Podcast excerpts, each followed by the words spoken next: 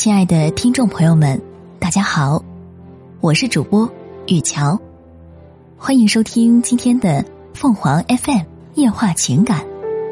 爱上网的年轻人真的不想恋爱吗？打开微博，登录豆瓣，在上网冲浪的过程中，我们很容易跟婚姻恋爱相关的讨论迎头相撞。有人说，爱情是人类永恒的主题。在当代中国互联网上，这句话可谓说对了一半。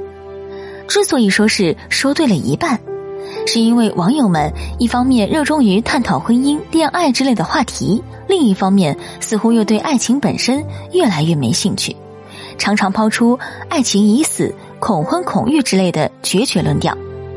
在某种意义上，年轻网友对婚姻问题的矛盾态度，已成为一种独特的时代现象。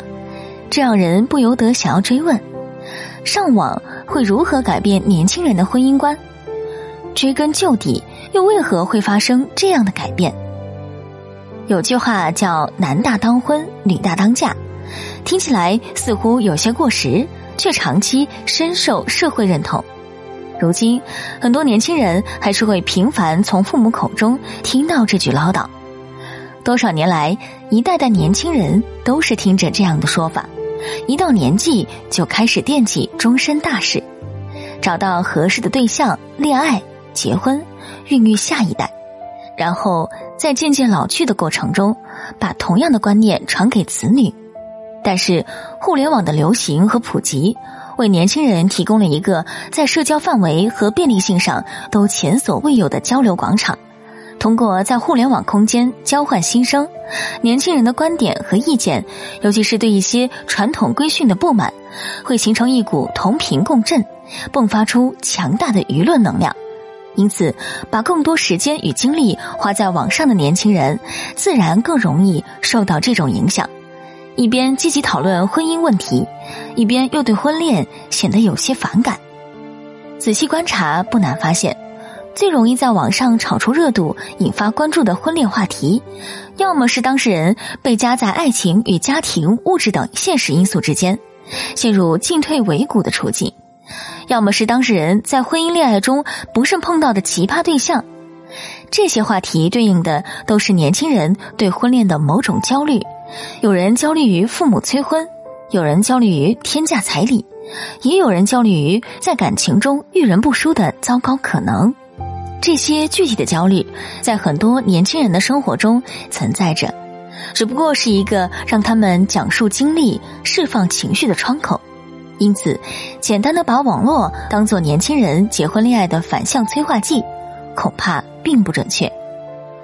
与其说网络激发了年轻人的负面情绪，不如说网络将年轻人在婚姻问题上的隐痛公开化了。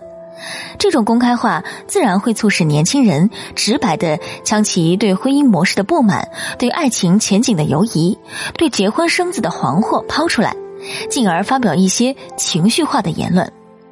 但从本质上看，这并不是值得担忧的坏事，反而有助于社会发现年轻人爱情路上的绊脚石，为年轻人创造更加理想的未来。事实上，当一个年轻人说要抵制恋爱脑时，可能只是希望自己在爱情中更理性，而不是反感爱情本身。天天在网上说自己恐婚恐育的网友，也未必真是独身主义者，而可能只想抒发对某些婚恋漏规与陈旧观念的不满。号称坚决不生孩子的网友，可能不是讨厌小孩儿，而是希望有一个对婴幼儿和孕产妇更友好的社会环境。读懂网络风潮背后的信息，才能让我们对当代青年的婚姻观认识的更加全面。听众朋友们，无论你是开心还是难过，不管你是孤独还是寂寞，希望每天的文章都能给你带来不一样的快乐。你也可以关注我们的微信公众号“情感与美文”，收听更多内容。我们下期再见。Thank you.